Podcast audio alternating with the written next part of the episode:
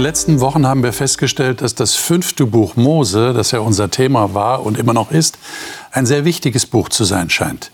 Wir haben letzte Woche darüber nachgedacht, welche Wirkung das fünfte Buch Mose im Alten Testament, also bei anderen Autoren des Alten Testaments der hebräischen Bibel gehabt hat. Und heute wollen wir darüber nachdenken, wie das im Neuen Testament war, also in der zweiten Hälfte der Bibel, zur Zeit Jesu und danach. Und wir werden die überraschende Feststellung machen, dass auch da das fünfte Buch Mose eine wichtige Rolle gespielt hat. Welche Rolle das genau war und welche Inhalte hier ganz besonders eine Rolle gespielt haben, das möchte ich mit meinen Gästen jetzt gerne herausfinden. Und die Gäste darf ich Ihnen jetzt vorstellen. Brigitte Rottach ist im Allgäu aufgewachsen, lebt heute in der Nähe von Augsburg und arbeitet als Pflegedienstleitung in einer psychiatrischen Klinik. Sie sagt, sie sei schon als Kind christlich erzogen und geprägt worden, für andere Menschen da zu sein. Luise Schneeweiß ist in einer Musikerfamilie in Mecklenburg-Vorpommern aufgewachsen, lebt aber seit 16 Jahren in Österreich, wo sie einerseits Betreuerin von Hope Bibelkursen ist und andererseits Geigenlehrerin und Orchesterleiterin an einer christlichen Internatsschule. Benjamin Zielmann liebt die Berge und Seen seiner schweizerischen Heimat. Er hat Maschinenbau und Theologie studiert und ist heute Verkaufsleiter eines christlichen Verlags in der Schweiz. Seine Frau hat ebenfalls Theologie studiert und er sagt, das sorge immer wieder für Gesprächsstoff über geistliche Themen. Daniel Fuchs kommt aus Nürnberg und hat BWL studiert. Derzeit ist er bei Hope Media im Bereich Fundraising tätig. Er sagt, er habe sich erst dann bewusst für Gott entschieden, nachdem er sich mit vielen Fragen auseinandergesetzt hatte. Die Bibel sei ihm dabei eine große Hilfe gewesen.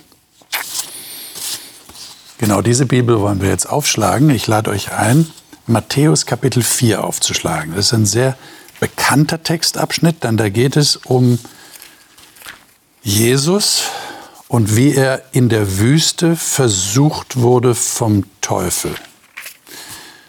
Vielleicht habt ihr da schon mal Bilder dazu gesehen. Maler hat das ja inspiriert. Überhaupt Bibelgeschichten haben Maler zu allen Zeiten inspiriert, das irgendwie bildlich darzustellen. Natürlich wissen wir nicht genau, wie der Teufel ausgesehen hat. Äh, manche stellen ihn natürlich extra so ganz dunkel und furchterregend dar. Hm, ob das dann wirklich eine Versuchung gewesen wäre, das lasse ich jetzt mal dahingestellt sein. Auf jeden Fall hat Jesus 40 Tage und 40 Nächte in der Wüste verbracht, was ja schon eine interessante Angabe ist, denn das würde ja bedeuten, Jesus hat so die Wüstenwanderung des Volkes Israel nochmal durchgemacht. Und jetzt können wir uns vorstellen, nach 40 Tagen, 40 Nächten hat er gehungert. Und jetzt lesen wir mal, was da passiert ist. Äh, Kapitel 4, Matthäus, die Verse 1 bis 11. Wer von euch mag mal diesen ganzen Abschnitt lesen? Ich lese mal nach der neuen evangelistischen Übersetzung. Bitte schön. Dann wurde Jesus vom Geist Gottes ins Bergland der Wüste hinaufgeführt, weil er dort vom Teufel versucht werden sollte. 40 Tage und Nächte lang aß er nichts. Als der Hunger ihn quälte, trat der Versucher an ihn heran und sagte, wenn du Gottes Sohn bist, dann befiehl, dass diese Steine hier zu Brot werden. Aber Jesus antwortete, nein, in der Schrift steht, der Mensch lebt nicht nur vom Brot, sondern von jedem Wort, das aus Gottes Mund kommt. Daraufhin ging der Teufel mit ihm in die heilige Stadt, stellte ihn auf den höchsten Vorsprung im Tempel und sagte, wenn du Gottes Sohn bist, dann stürz dich hier hinunter. Es steht ja geschrieben, er wird seine Engel aufbieten, um dich zu beschützen. Auf den Händen werden sie dich tragen, damit dein Fuß nicht an einen Stein stößt. Jesus gab ihm zur Antwort, es heißt aber auch, du sollst den Herrn deinen Gott nicht herausfordern. Schließlich ging der Teufel mit ihm auf einen sehr hohen Berg, zeigte ihm alle Königreiche der Welt und sagte, das alles will ich dir geben, wenn du dich vor mir niederwirfst und mich anbetest. Da sagte Jesus, Weg mit dir, Satan. Es steht geschrieben, du sollst den Herrn, deinen Gott, anbeten und ihm allein dienen. Da ließ der Teufel von Jesus ab und Engel kamen und versorgten ihn. Dankeschön. Ähm Versuchen wir uns mal die Situation vorzustellen. Also Jesus ist in einer schwierigen Situation, würde ich mal sagen, vorsichtig formuliert. Er ist hungrig, er hat so lange in der Wüste verbracht. Jetzt kommt der Teufel und versucht ihn. Und erstaunlicherweise zitiert er, um der Versuchung zu begegnen, begegnen aus der Bibel. Und zwar jedes Mal aus dem fünften Buch Mose. Ja, der erste Text, den er zitiert, nicht von Brot allein soll der Mensch leben, sondern von jedem Wort, das durch den Mund Gottes geht, steht in 5. Mose 8, Vers 3. Das zweite, was er zitiert, du sollst den Herrn, dein Gott, nicht versuchen oder nicht herausfordern, wie du gelesen hast, 5. Mose 6, Vers 16. Oder bei der dritten Versuchung, du sollst den Herrn, dein Gott, anbeten, ihm allein dienen, das ist 5. Mose 6, Vers 13. Äh, warum meint ihr, hat Jesus genau diese Strategie gewählt, einfach zu zitieren? Und das hat offensichtlich gewirkt. Jesus hätte diese Gedanken auch ohne ein Zitat ausdrücken können. Ich denke, Schon. dass er so eingestellt war, dass er jetzt nicht äh, und er kannte sich ja auch aus. Also. Können, er hätte andere Texte zitieren können. Aber ja. ich glaube, dass er bewusst hier sich mit Israel in Verbindung bringt. Denn sie waren während dieser Zeit in der Wüste auch in Versuchung, von Gott abzufallen, in Versuchung, nicht auf ihn zu vertrauen und ähnliches. Und er ist ja auf die Welt gekommen, auch um den Versuchungen an unserer Stelle zu widerstehen. Und ich glaube, da identifiziert er sich einfach mit dem damals ganz das, bewusst. Das wäre dann so eine Art Reenactment, wie man heute auf Neudeutsch sagt. Ja, also es gibt ja im, im Filmbereich dieses Reenactment. Also man stellt etwas nach, man stellt etwas dar, was in der Geschichte passiert ist. Okay, das, das wäre dann eine weitere Bestätigung dafür. Und ich denke, er macht hier klar, was die Richtlinie in seinem Leben ist. Also man könnte jetzt auch fast denken, ganz stupide, ähm, die Bibel hat geschrieben und äh, danach richte ich mich. Ähm, ich denke, es wird, wird nicht äh, erfordert, dass wir das einfach annehmen, ohne dass wir es reflektieren. Aber es macht schon deutlich, dass Jesus sich sehr gut auskannte und das, was er in der Bibel gefunden hat, als Richtlinie genommen hat. Und das macht er auch ganz deutlich, indem er den Text zitiert ähm, und darauf hinweist und sagt, äh, nein, in dieser Entscheidungssituation, ähm, was ich machen könnte, was du mir da auch präsentierst, entscheide ich mich bewusst eben dagegen, auf welcher Grundlage. Und das eben so, für mich macht sehr deutlich, welche Grundlage, welche Richtlinie hat, hat Jesus so in seinem Leben verfolgt. Ich meine, das ist ja interessant. Der Teufel scheint das ja tatsächlich als Autorität wahrgenommen zu haben. Denn wir erleben ja keine Diskussion, oder? Ich meine, als Jesus sagt, äh, nicht von Brot allein soll der Mensch leben, sondern von jedem Wort, das durch den Mund Gottes geht, hätte der Teufel ja sagen können, ja, okay, das mag schon sein, aber du bist ja jetzt hungrig und du kannst ja schon was tun dagegen. Ja, du bist ja du bist ja Gott. Ähm, hat aber nicht gemacht. Also offensichtlich hat dieses Wort eine Autorität gehabt. Anders wäre das nicht denkbar, oder? Ja, ich denke schon, dass das Wort diese Autorität hatte. Jesus kannte wahrscheinlich auch diese Bibeltexte aus den Psalmen, wo es heißt, ich behalte dein Wort in meinem Herzen, damit ich nicht wieder dich sündige. Ähm, ich meine, wenn man versucht wird, eben nicht das zu tun, was Gott möchte, Jesus kam ja, um den Willen Gottes zu tun, dann geht man am besten dort suchen, wo Gottes Wille offenbart ist. Und was gibt es für eine bessere Stelle als das Gesetz Gottes, dort wo Gott gesagt hat, so sollt ihr handeln, so sollt ihr leben. Und macht ihr das auch so? wie Jesus? Das heißt, wenn ihr versucht werdet, zitiert ihr die Bibel? Ihr schaut ein bisschen skeptisch. Scheint nicht der Fall zu sein. Aber wäre das eine Möglichkeit? Also ich habe es äh, tatsächlich noch nie so geantwortet. Ich hoffe aber, wie die Luisa gesagt hat, ähm, dass das schon auch die Richtlinie in meinem Leben ist. Also ich muss nicht äh, jetzt direkt den Bibeltext zitieren, aber dennoch ähm, in der Art und Weise, wie ich mich dann entscheide, ähm, soll es ein Ausdruck äh, davon sein, was die Grundlage für mein Leben ist. Und das hoffentlich ist dann schon ein Ausdruck dafür, wie die Bibel ist. Und ich dachte auch noch bei deiner Frage, ähm, warum da keine Diskussion entsteht. Vielleicht auch, und das sehen wir ja nicht oder wir können es nicht, ähm, wenn wir den Text lesen, hören wir nicht, wie Jesus geantwortet hat. Aber wir haben ja oft so Weichmacher. Eigentlich, ich sollte und so weiter. Äh, und vielleicht hat Jesus einfach so direkt und bestimmt äh, geantwortet, dass da überhaupt keine Grundlage da war für eine Diskussion. Einfach nur aus seiner Überzeugung heraus. Nicht, weil er irgendwas vorspielen wollte oder es die Strategie war, dem Satan so zu begegnen, sondern einfach nur, weil es seine Überzeugung war. Und da gibt es kein eigentlich und vielleicht und sowieso. Ich meine, jetzt ist ja bei uns äh, aller Wahrscheinlichkeit nach nicht so, dass es eine direkte persönliche Begegnung mit dem Teufel gibt. Gott bewahre. Aber hier bei Jesus war das offensichtlich so. Ähm, ich meine, Versuchungen sind ja sehr vielschichtig, die auf uns zukommen oder aus uns herauskommen, dass wir etwas tun wollen, von dem wir dann ahnen oder wissen, es ist nicht der Wille Gottes.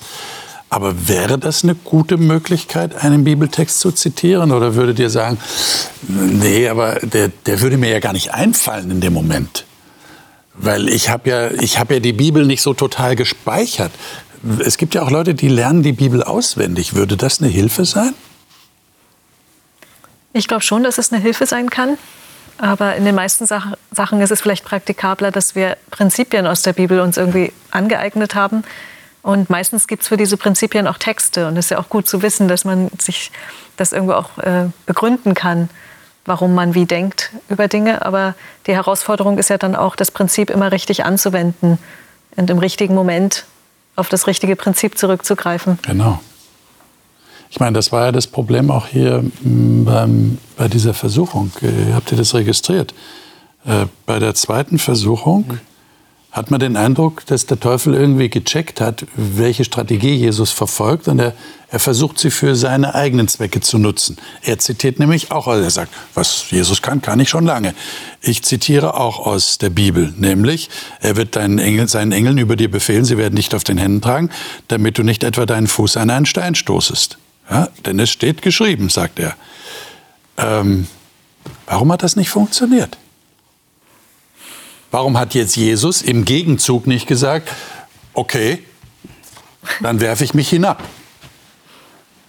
Ja, da sieht man eben, dass Bibeltexte kein, kein Mantra sind, keine magische Formel, die ich ausspreche und damit jetzt irgendwie etwas erreiche, sondern dass wir sie auch mit Sinn und Verstand verwenden sollen. Und das hat Jesus natürlich äh, hundertprozentig getan, dass er genau wusste, wie diese Texte auch gemeint waren, denn er hat sie selber mit inspiriert, weil er auch Gott ist. Ja? Und einfach nur irgendeinen Text zu nehmen, das dürfen auch wir nicht tun, denke ich, sondern da gibt's ja, da könnte ich mir ja alles hinbiegen mit irgendeinem Bibeltext. Gott wird mich schon behüten und dann mache ich irgendwas. Ja. Das wäre anmaßend. Ja. Äh, ja, ja die Frage ist natürlich, will ich jemand manipulieren mit ja. dem Bibeltext? Ähm, oder will ich Gott verherrlichen? Und äh, das ist, glaube ich, hier genau die, dieser Unterschied. Das heißt, ich kann die Bibel tatsächlich auch missbrauchen. Und meine Frage wäre, wann ist die Gefahr besonders groß, dass ich sie missbrauche? Du hast jetzt ein Stichwort genannt, Manipulation. Das heißt, wenn mein Motiv ein falsches ist, dann bin ich in der Gefahr, die Bibel zu missbrauchen. Aber wie seht ihr das? Ja, ich meine, Jesus war ja selbst der Autor der Schrift. Ja. Also er hat ja das eingegeben, er kannte die Absicht der Worte, die er gegeben hat. Und ich glaube, deswegen kann Satan auch nichts machen. Das Spannende ist, Jesus kam ja in eine Zeit hinein, wo sein Wort sehr stark missbraucht wurde von der ganzen Gesellschaft. Die hatten eine völlig falsche Vorstellung, ähm, wie Gott ist, wie Gott handelt, was er von den Menschen möchte.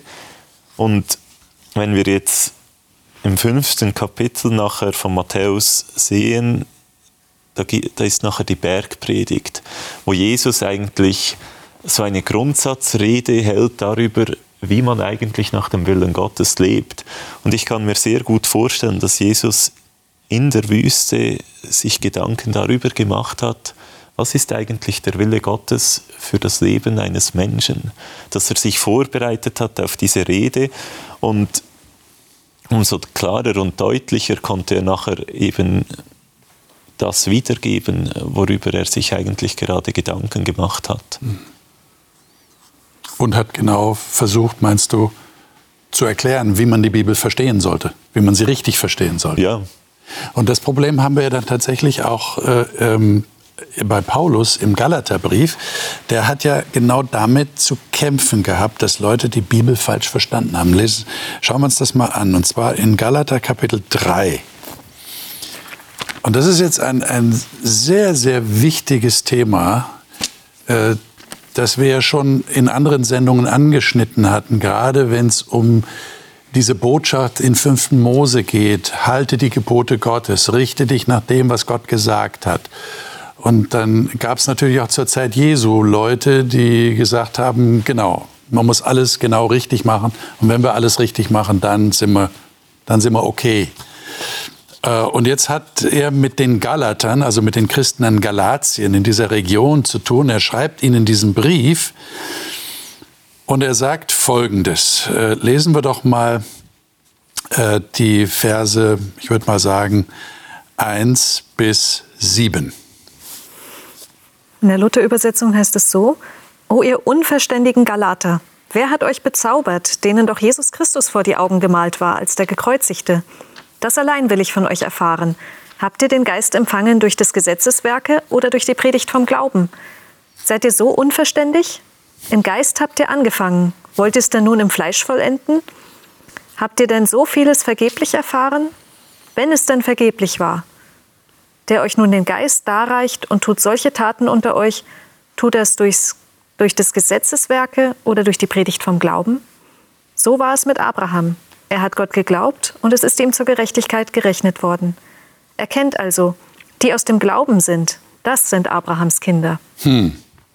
Also hier geht es um diesen großen Gegensatz zwischen Gesetzeswerken, ich halte das Gesetz und das ist ein gutes Werk, das ich vor Gott in Anrechnung bringen kann, und aus dem Glauben leben, aus dem Vertrauen, so wie Abraham es getan hat. Aber jetzt geht es ja noch weiter in Galater Kapitel 3. Äh, ich schlage vor, dass wir äh, Vers 10 bis 14 noch lesen. Ich lese aus der Elberfelder. Mhm. Denn alle, die aus Gesetzeswerken sind, die sind unter dem Fluch. Denn es steht geschrieben, verflucht ist jeder, der nicht bleibt in allem, was im Buch des Gesetzes geschrieben ist, um es zu tun dass aber durch Gesetz niemand vor Gott gerechtfertigt wird, ist offenbar, denn der Gerechte wird aus Glauben leben. Das Gesetz aber ist nicht aus Glauben, sondern wer diese Dinge getan hat, wird durch sie leben. Christus hat uns losgekauft von dem Fluch des Gesetzes, indem er ein Fluch für uns geworden ist. Denn es steht geschrieben, verflucht ist jeder, der am Holz hängt damit der Segen Abrahams in Christus Jesus zu den Nationen kam, damit wir die Verheißung des Geistes durch den Glauben empfingen. Hm. Hier haben wir also in diesen Versen, die du gerade gelesen hast, zwei Zitate aus 5. Mose. Mhm. Und dieser, dieses eine Zitat ist ja sehr besonders äh, wichtig. Verflucht ist jeder, der nicht bleibt in allem, was im Buch des Gesetzes geschrieben ist, um es zu tun. Das, glaube ich, haben wir immer noch im Ohr, das haben wir gelesen etliche Male. Segen und Fluch hat Mose dem Volk im Auftrag Gottes vorgelegt. Wenn ihr Segen wollt, dann richtet euch nach dem Gesetz. Wenn ihr Fluch wollt, in Anführungszeichen, dann haltet das Gesetz nicht. Dann werdet ihr die Konsequenzen tragen müssen. Jetzt, äh, wie ist das zu verstehen?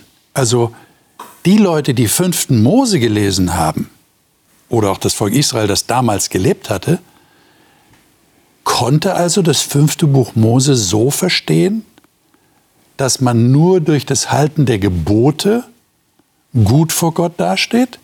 Und jetzt muss der Paulus kommen und sagen, nein, das ist nicht so.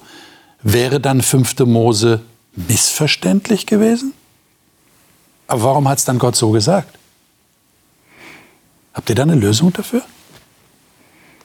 Ich denke nicht, dass der, der Fehler bei, bei Gott ist, was er gesagt hat oder wie er es gesagt hat, sondern das, was der Mensch daraus macht.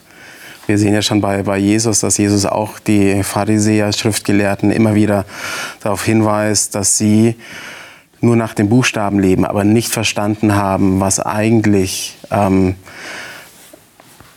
Gott damit auch mitgeben möchte, was sein Anliegen eigentlich ist. Also, ähm Aber wenn ich jetzt nur diesen Satz nehme, Daniel, mhm. wenn ich nur, das ist auch, glaube ich, möglicherweise auch das Problem, wenn ich den einen Satz rausnehme, verflucht ist jeder, der nicht bleibt in allem, was im Buch des Gesetzes geschrieben ist, um es zu tun. Und, und das meine ich. Da ist doch klar, ich will nicht verflucht sein, also muss ich alles halten, was im Gesetz steht. Also geht es darum, die Gebote zu halten. Und dadurch werde ich selig. Dadurch komme ich ins verheißene Land. So eine klare Aussage im fünften Buch Mose. Und das ist ja genau das, was so provoziert am Ganzen. Und ich habe schon in einer früheren Sendung mal gesagt, man hat immer dieses, du musst das machen, du musst das alles machen, du musst das alles machen. Aber auf der anderen Seite sagt Gott ja auch immer, ihr seid ein halsstarriges Volk, ihr schafft das nicht, ihr kriegt das nicht hin. Und das, was Gott ja eigentlich wollte, das lesen wir eben auch im Galater im Vers 24. Der Luther sagt, das Gesetz war ein Zuchtmeister auf den Glauben hin. Also ich glaube, Gott wollte ihnen einerseits eben zeigen, ihr könnt das nicht von euch aus tun. Das schafft ihr nicht. Er wollte ihnen bewusst machen, mit all diesen Ordnungen, dass sie also sein Ziel war, dass sie merken und in sich gehen und merken, wir schaffen das nicht. Das wäre seine Absicht gewesen. Leider hat das Volk das nicht gemerkt, sondern sie haben immer wieder gesagt, ja, das können wir tun. Ähm, auf der anderen Seite muss man natürlich auch sehen, dass das Gesetz eigentlich ein Ausdruck des Wesens Gottes ist. Das Gesetz widerspiegelt Gottes Charakter. Und Insofern hat es auch was Gutes, wie der Paulus im Römerbrief sagt. Es zeigt uns, wie Gott ist. Ähm, nur weil jetzt die Israeliten nicht merkten, wir schaffen das nicht, ähm, offenbart es uns trotzdem den Charakter Gottes, hm. der heilig ist, der hm. gerecht ist. Aber da muss ich dann erst mal drauf kommen, ne? Luise. Ja, und ich denke, dass hier auch der Galaterbrief in einer Zeit geschrieben ist, wo schon das Gesetz viel klarer geworden ist, dadurch, dass Jesus gekommen ist. Auf einmal hat man gesehen, worauf das alles abgezielt hat.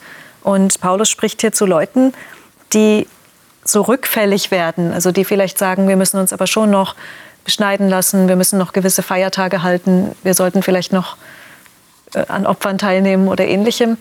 Und das ist auch eine spezielle Situation. Aber ich tue mir schwer bei dem Gedanken, wenn man jetzt sagt, dass, äh, das Gesetz des Mose, das, das war irgendwie, du wirst gerecht, wenn du einfach Regeln hältst und dann ist Gott später noch was Besseres eingefallen oder so. Ja? So als wenn der Erlösungsweg damals nicht gut gewesen wäre. Und so denke ich eben nicht, sondern wenn man sich dieses Gesetz des Mose anschaut, da ist die Liebe zu Gott drin, da ist die Liebe zum Nächsten, da gibt es den Opferdienst, ganz viele Elemente in diesem, dieser, diesem Heiligtum, die auf einen Erlöser hingewiesen haben, der stellvertretend für die Menschen kommen wird. Und all das ist eben gerade nicht ein, du wirst gerettet, weil du so gut bist, weil du so viel ähm, gute Taten tust. Da war das alles schon drin. Sie haben es nur nicht erkannt und das ist vielleicht das Schlechte gegen diese, ich meine, Text. Das Problem liegt ja auch daran, viele Christen, glaube ich, die lösen das ja auf sehr einfache Art und Weise. Mhm. Du hast es schon angedeutet. Die sagen, ja, das war Altes Testament. Aber, aber nach Jesus sind wir im Neuen Testament. Und Jesus hat ja gezeigt, wie es eigentlich richtig geht. Das ist ja aber die armen Israeliten damals, die konnten das ja nicht anders verstehen, weil die Sätze sind ja drin. Dann haben sie sie halt so verstanden. Dann sind sie auf dem Holzweg gewesen. Das ist, ist das wirklich so? Ist das die Lösung? Genau das Spannende, dass der Paulus hier ja auch ein Zitat nimmt aus dem ersten Buch Mose, das die Israeliten genau auch kannten, nämlich der Gerechte wird aus Glauben leben. Das heißt, die Israeliten, die hatten ja nicht nur das Gesetz, das fünfte Buch Mose, der Mose gab ihnen auch das erste Buch Mose, wo eben dieses Zitat herkommt, wenn man die Geschichten der Patriarchen auch studiert, zum Beispiel beim Abraham, der wollte ja so lange durch seine Kraft den Isaac, den Nachkommen hervorbringen, bis Gott ihm deutlich machte, du kannst das nicht aus deiner Kraft. Gott muss es machen. Was ein sehr schönes Bild für die Erlösung ist, dass es Gott macht. Sie hatten auch das dritte Buch Mose, wo es um den ganzen Opferdienst ging. Alles ein Sinnbild dafür, dass jemand stellvertretend für ihre Schuld sterben wird. Also ich glaube, die Israeliten hätten schon wissen können, dass sie nicht durch ihre eigenen Werke gerecht werden. Ja, und fairerweise müssten wir dann auch äh, fünften Buch Mose die anderen Texte zitieren, oder? Wo vom Herzen die Rede ist, von der Herzensbeschneidung, dass man Gott lieben soll von ganzem Herzen, von ganzer Seele. Also das müsste man dann der Vollständigkeit halber auch zitieren. Aber es ist offensichtlich bis ins Neue Testament hinein ein Problem gewesen. Sonst hätte er nicht schreiben müssen, ihr unverständigen Galater. Wer hat euch bezaubert, denen Jesus Christus als gekreuzigt vor Augen gemalt wurde? Wir haben ja noch einen anderen Text hier in diesem Abschnitt. Habt ihr den registriert? Wo steht, und das ist ja auch ein Zitat aus 5. Mose, Christus hat uns losgekauft von dem Fluch des Gesetzes, indem er ein Fluch für uns geworden ist. Also Jesus hat das praktisch auf sich genommen und hat gesagt, selbst wenn ihr gefallen seid, wenn ihr nicht nach den Geboten gehandelt habt und deshalb unter dem Fluch Gottes steht, ich, ich selber habe diesen Fluch, ich Gott habe den Fluch auf mich genommen. Was für eine Botschaft. Ich meine, das ist ja sehr ungeheuerlich eigentlich. Ja, derjenige, der die Gesetze gibt, sagt am Ende, ich nehme die Gesetzesübertretung auf mich selbst, damit ihr gerettet seid. Und, damit, und, das ist ja schon im Alten Testament verankert. Damit würdigt er indirekt auch das, was im Alten genau. Testament steht. Denn wenn man jetzt sagt, ach, das ist jetzt einfach nicht mehr gültig und das war sowieso nicht so besonders äh, sinnvoll, dann hätte jetzt nicht Jesus dafür sterben müssen und es auf sich nehmen müssen, sondern es wird gesagt, ja, das war schon richtig, dass darauf der Fluch steht, aber ich nehme den Fluch auf mich. Das hat Jesus gemacht. Und damit bestätigt er, dass die Grundsätze, die da drin standen, immer noch Gültigkeit haben und wichtig sind. Mhm. Mhm. Und ich finde, find, eins ist noch wichtig, ähm, dass man sagt oder weiß, dass diese Gesetze ja nur weil sie falsch angewendet worden sind, nicht schlecht oder unberechtigt waren. Es sind ja ein Ausdruck davon, dass Gott dem Menschen zeigen möchte, was gutes Leben ist. Haltet euch daran, dann wird es euch gut gehen. Ebenso wie auch Jesus es verwendet hat als Richtlinie, als Richtschnur, äh, das uns im, helfen, im, im Leben helfen kann, Entscheidungen zu treffen. Aber die Anwendung des Gesetzes darauf, dass ich dadurch erlöst werde, war völlig falsch. Ähm, und da ist eben das, was, was der Mensch aus äh, den guten Dingen macht. Aber da ist ja eigentlich schon im fünften Buch Mose sehr deutlich, dass wer sich nicht dran hält, wer nicht sagen kann, ich habe alles gehalten, von vorne bis hinten, der ist eigentlich schon unter dem Fluch, weil wenn das dein Maßstab ist, dann erfüllt niemand. Mhm. Und da kommt eben jetzt dann auch das Geniale dazu, dass wir es nicht halten müssen, aber dennoch eine gute und wertvolle Richtlinie für unser Leben ist. Mhm. Das heißt, Quintessenz ist, wir sollten auch das Alte Testament äh, ein bisschen aufmerksamer lesen und nicht mit diesem alten Klischee kommen, ah, im Neuen Testament ist ja alles besser geworden. Die armen Leute im Alten Testament konnten es ja nicht besser wissen. Stimmt so nicht. 5. Mose 18 haben wir einen Text, äh, wo der Mose etwas prophezeit. Und zwar einen Propheten wie mich, sagt er dort. 5. Mose 18, Vers 15. Äh, ich zitiere hier mal aus dem 15. Vers. Und den folgenden, einen Propheten wie mich wird dir der Herr, dein Gott, aus deiner Mitte, aus deinen Brüdern erstehen lassen. Auf ihn sollt ihr hören nach allem, was du vom Herrn, deinem Gott am Horeb erbeten hast, am Tag der Versammlung, in dem du sagtest, ich möchte die Stimme meines Herrn, meines Gottes nicht länger hören und so weiter. Dann Vers 18, einen Propheten wie dich will ich ihnen, sagt jetzt Gott, das ist äh, Gott, der hier redet, einen Propheten wie dich, Mose, will ich ihnen aus der Mitte ihrer Brüder erstehen lassen. Ich will meine Worte in seinen Mund legen, er wird zu ihnen alles reden, was ich ihm befehlen werde. So, und jetzt sind wir im Neuen Testament in Apostelgeschichte 3. Und was steht dort in Vers 22 und 23? Kann das mal jemand lesen? Apostelgeschichte 3, 22 und 23. Schon Mose hat gesagt, einen Propheten wie mich wird der Herr, euer Gott, aus eurem Volk für euch berufen. Auf ihn sollt ihr hören und alles tun, was er euch sagt. Wer nicht auf diesen Propheten hört, soll völlig aus dem Volk Gottes ausgelöscht werden. Hm. Also das ist ein reines Zitat aus 5. Mose 18, was ich gerade gelesen hatte. In Apostelgeschichte 7 will ich nur kurz erwähnen, da sagt der Stephanus, also die Rede des Stephanus, bevor er gesteinigt wurde, da sagte, das ist der Mose, der zu den Söhnen Israels sprach, einen Propheten wie mich wird euch Gott aus euren Brüdern erwecken. Und er münzt es auch auf Jesus. Jetzt ist meine Frage, wie sind Petrus und Stephanus auf die Idee gekommen, dass Mose Jesus gemeint haben könnte oder gemeint hat? Sie beziehen das ja ganz eindeutig auf Jesus. Würdet ihr das einfach so rauslesen, wenn ihr 5 Mose 18 lest? Einen Propheten wie mich wird dir der Herr erwecken aus deiner Mitte? Da würde ich in erster Linie denken, dass das dann sich in Josua erfüllt, weil das Beispiel, der direkte ne? Nachfolger ist. Zum und Beispiel. so im Zusammenhang, wenn ihr im Land seid, heißt es kurz vorher, was sie da tun sollen. Und dann kommt ein Prophet. Und ja, es ist interessant, dass die Schreiber im Neuen Testament das dann auf Jesus anwenden. Und trotzdem würde ich das nicht tun, tun weil ich jetzt sage, die haben das vielleicht unter Inspiration getan als Aha. Also die hatten eine besondere irgendwo. Eingebung, die ihnen geholfen das hat, das so zu interpretieren. Aha. Okay. Das ist sicher auch berechtigt, aber im direkten Zusammenhang würde man, glaube ich, eher an Josua denken. Ja.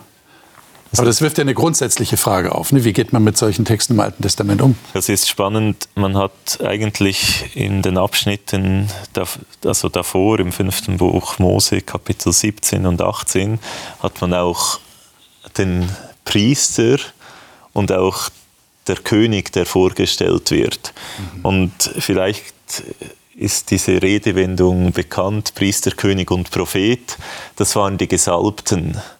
Ähm, und das finde ich noch so spannend, die kommen hier in einem Kontext vor. Es wird aufgezeigt, wie diese handeln sollten, diese Gesalbten. Und Jesus, er verbindet das halt alles ein bisschen miteinander. Grundsätzlich kamen ja Priester, es kamen Könige, es kamen auch Propheten auf im Volk Israel. Die, die haben ihre Aufgabe manchmal gut, manchmal weniger gut erledigt.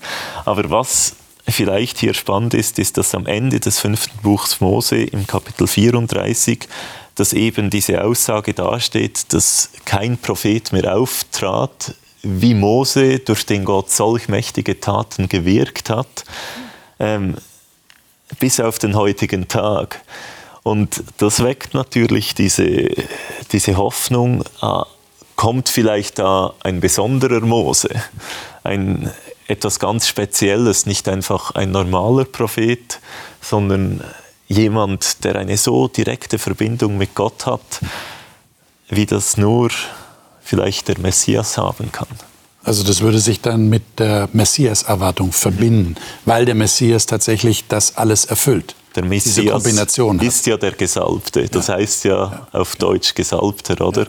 Also das nährte diese Hoffnungen irgendwo im Volk Israel und als Jesus dann kam und man sah, wie mächtig er wirkte mit Wundern und Zeichen, wie er mit Gott, mit seinem Vater redete, wie er selbst diese göttliche Vollmacht hatte. Ich glaube, das hat die Jünger schlussendlich dann auch überzeugt. Mhm. Ich meine, das wird ja auch die grundsätzliche Frage aufwerfen, ob alles, was im Alten Testament geschildert wird und was da passiert ist mit dem Volk Israel, schon so angelegt war, dass es praktisch ein, ja, ein, ein Schatten war, ein, eine, ein Vorläufer auf den, der da eigentlich kommen sollte, weil das der Höhepunkt ist, ja, wenn Jesus als der Messias kommt.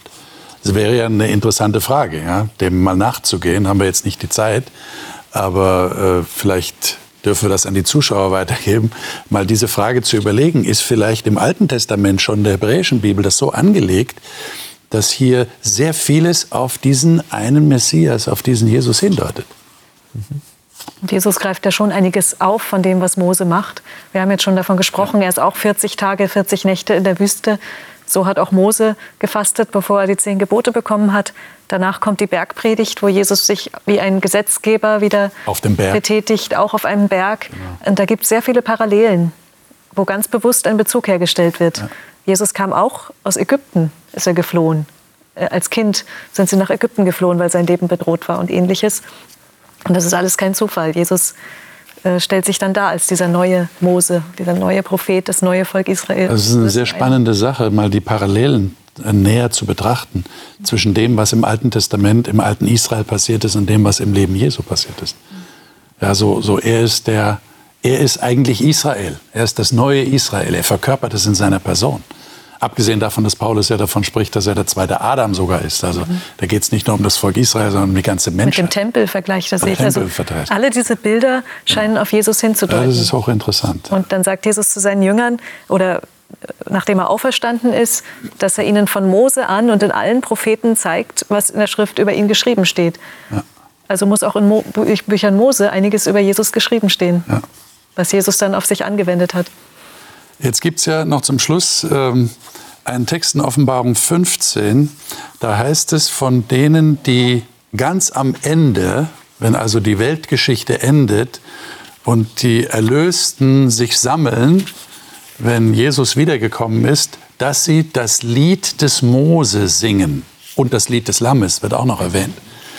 Ähm, jetzt haben wir tatsächlich im, in den Mosebüchern zwei Lieder von Mose. Das eine ist in 2. Mose 15, das war nach dem Durchzug durchs Rote Meer. Da wird also von Mose praktisch in einem Lied die herrliche Tat Gottes der Befreiung aus Ägypten besungen. Und dann auch noch im fünften Buch Mose 32, ähm, wo es eigentlich um, um den Kampf Gottes um sein Volk geht. Ja? Ähm, was, was meint ihr, warum singen die Erlösten am Ende, die jetzt direkt mit Israel nichts zu tun haben, warum singen die das Lied des Mose? Was wird damit zum Ausdruck gebracht?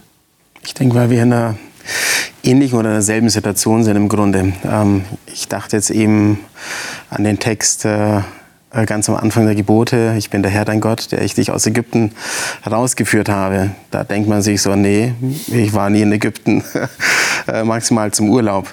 Ähm, aber es ist ja ein Bild für die Situation der Erlösung, der Befreiung, das hier ganz äh, selber erlebt hat, dass das Volk Israel, wie Gott sie erlöst hat, und wir sind heute in derselben Situation, dass wir auch wir einen Erlöser brauchen und diese Erlösung brauchen. Und daher würde ich eben da diese Parallele sehen und auch der Grund, warum dieses Lied auch wiederum angestimmt wird. Mhm. Das damals gesungen wurde als Erlösung und wie Gott eben sein Volk geführt hat, äh, für sie gesorgt hat. Dasselbe Erlebnis im Grunde. Okay. Also du würdest so die Geschichte des Mose und des Volkes so auf dein Leben mhm. übertragen wollen. Mhm. Was meinen die anderen? Lied des Mose. Habt ihr schon mal das Lied gelernt, damit ihr es dann singen könnt? Oder kommt das dann einfach so? Ich bin mir nicht sicher, ob damit wortwörtlich jetzt das Lied gemeint ist, was okay. da im zweiten Mose steht oder im fünften Mose. Und es wird ja dann auch tatsächlich im Buch Offenbarung danach noch äh, gesagt, was der Inhalt dieses Liedes ist. Ja, mhm. groß und wunderbar bist du Gott und genau. wer sollte dich nicht fürchten und ehren? Mhm. Also es ist so ein, ein Siegeslied, ein Lied der Bewunderung für Gott in derselben Weise, wie damals Mose auch gesungen hat. Und damals hieß es bei Mose, als er dieses Lied bekommt, fast wie von Gott eingegeben eigentlich, dass er es die Israeliten lernen, lehren soll und dass man das nie vergessen wird, dieses Lied. Und das hat für mich vielleicht äh, hier was damit zu tun, dass es dann tatsächlich hier am Ende immer noch das Lied der Überwinder sein wird. Wie Gott gesagt hat, man wird das nie vergessen. Es wird, äh, ja, Musik geht ja auch schlecht aus dem Gedächtnis wieder raus, aber dass es das bis zum Ende durchzieht. Ist es deshalb, ich wollte gerade fragen, warum, warum ein Lied? Ich kann mir auch vorstellen, dass jemand sagt, na, ich bin jetzt nicht der große Sänger und ich singe nicht viele Lieder. Und ja, vielleicht singe ich in der Kirche mal Lieder. Du hast gesagt, du singst gerne Loblieder. Was ist denn das Besondere an einem Lied? Warum wird hier extra gesagt, die singen ein Lied? Also wir hatten es ja vor ein paar Sendungen vom Vergessen. Und ich glaube, also mir persönlich geht es so, äh, auch bei Bibeltexten oder so, die, die vergesse ich eher als ein Liedtext, weil, weil Liedtext ist irgendwo mit Melodie und das ist geht mir mehr ein. Und wir haben es ja auch vom Herzen gehabt und ich glaube, so ein Lied geht auch ins Herz und es ist mit Emotionen verbunden. Und wir ähm, merken es auch, wenn wir mit dementen Menschen zu tun haben, dass Lieder noch sehr lange gespeichert sind und Emotionen hervorrufen. Äh, also Lieder sind wirken, haben eine große Wirkung. Und ich glaube deshalb auch ein Lied, weil, weil ein Lied unwahrscheinlich viel bei uns auslöst oder auch unwahrscheinlich viel gespeichert ist und im Herzen ist. Ja. Also hat mit Emotionen zu tun, ja. offensichtlich. Ein Lied ist intensiver, ist tiefer, es, es bewegt irgendwie mehr. Und was spannend ist, im Kapitel 14, auch in der Offenbarung, heißt es auch von den 144.000, von diesen Erlösten, dass sie ein Lied singen, das sonst niemand erlernen kann. Also ich könnte mir vorstellen, dass das vielleicht dieses Lied des Moses ist, aber das verbunden ist mit dieser ganz besonderen Erfahrung der Erlösung. Und dass deswegen nur diese Erlösten das singen können, weil es aus dieser Erfahrung herauskommt. Liebe Zuschauer, können Sie singen? Singen Sie gerne? und lernen Sie schon das Lied des Mose. Und wir haben gerade mitbekommen, es ist auch ein ganz persönliches Lied, äh, das von der persönlichen Erfahrung mit Jesus und mit Gott redet. Und das wird einmal im Himmel tatsächlich ja, ein gesungenes Lied werden. Ist ja ein sehr schöner und auch ein berührender Gedanke.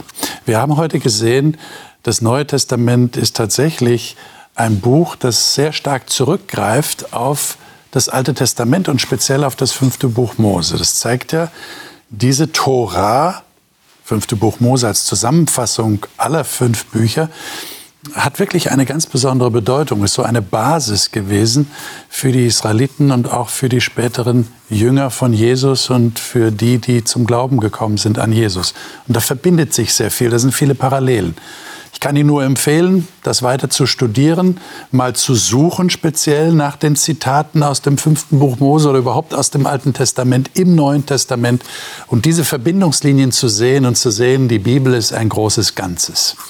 Das nächste Mal werden wir das Studium des fünften Buches Mose schon wieder abschließen und werden über das Ende dieses Buches reden und was mit Mose passiert ist der ja nicht ins gelobte, ins verheißene Land mitgehen durfte, der aber, bevor er dann sein Leben auf dieser Erde beschließt, das Volk segnet, einen Segen ausspricht. Und unter diesem Titel wird auch diese Sendung laufen. Und ich freue mich, wenn Sie dann wieder dabei sind und wünsche Ihnen bis dahin für Ihr persönliches Studium des fünften Buches Mose alles Gute und dass Gott Sie dabei segnet.